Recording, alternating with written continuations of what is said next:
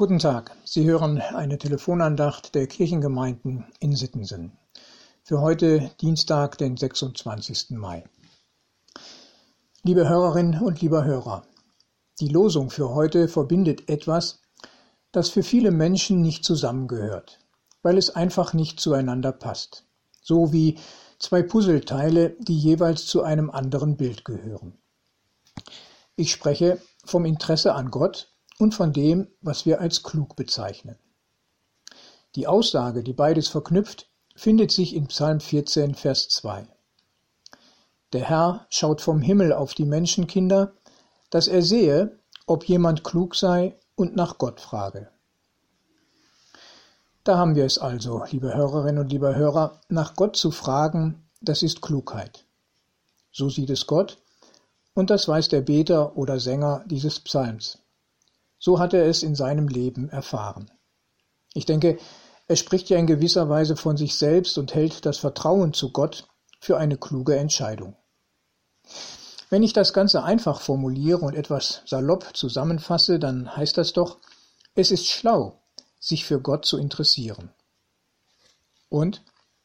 Stimmt das? Würden Sie das, die Sie die Andacht hören, auch so sagen?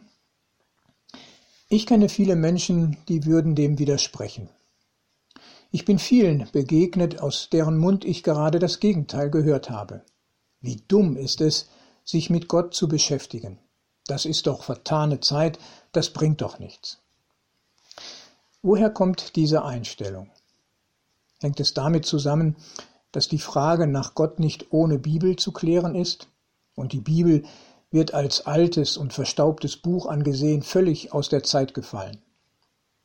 Oder hängt es damit zusammen, dass Gott und Glaube nicht zum modernen Weltbild passen? Hier zählen Technik, Wissenschaft und Fortschrittsglaube statt Glaube an einen schöpferischen und liebenden Gott. Sicher lassen sich noch einige andere Gründe nennen, warum Menschen die Frage nach Gott eher als dumm und nicht als klug empfinden. Hinzu kommt die Gleichgültigkeit vieler Menschen. Ihnen ist Gott einfach egal. Mit Gott können sie nichts anfangen und sie wissen überhaupt nicht, was er mit ihrem Leben zu tun haben könnte. Keine Ahnung, keine Vorstellung. Ich habe da eine Postkarte vor Augen, da ist ein junger Mensch zu sehen und über ihm steht die Frage, was kann Gott für dich tun? Weiter unten auf dem Bild ist dann die Reaktion in einer Sprechblase dargestellt und zu lesen Mir eine Antwort auf diese Frage geben. In Klammern Gitta 15 Jahre. Boah, ist das nicht erschreckend? So weit ist Gott außerhalb der Vorstellung, nicht nur junger Menschen, denke ich, dass sie noch nicht einmal sagen können, was er für sie tun könnte, wenn es ihn denn gäbe. Keine Wünsche, keine Vorstellung, keine Ahnung, kein Interesse. Da ist Gott ganz anders. So sagt es die Losung für heute. Gott hat Interesse am Menschen. Eigentlich ist das viel zu schwach ausgedrückt. Gott hat Sehnsucht nach dem Menschen. Er hält Ausschau.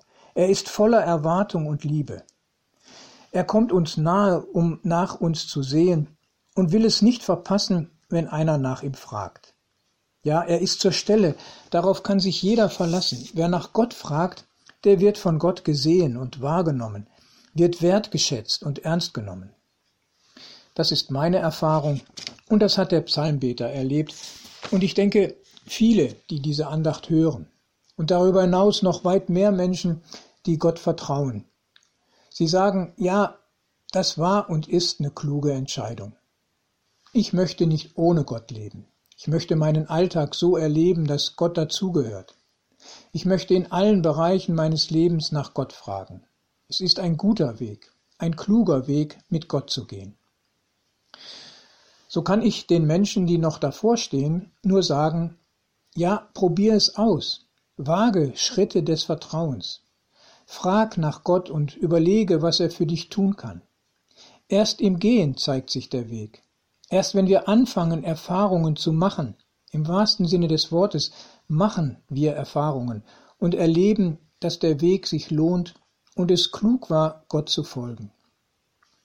Ich wünsche Ihnen, liebe Hörerinnen und liebe Hörer, dass Sie am Ende dieses Tages auf manches zurückblicken und sagen können, es war klug, nicht den Stimmen dieser Welt zu folgen, wie Paulus es im Römerbrief Kapitel 12 sagt.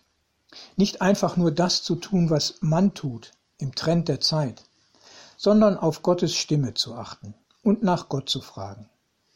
Machen Sie diese Erfahrungen. Mit machen meine ich ganz konkret und praktisch tun Sie es und erleben dabei, wie klug es ist, Gottes Wort umzusetzen. Gott segne Sie dabei. Herzlich grüßt Sie Ihr Pastor Ralf Schöll.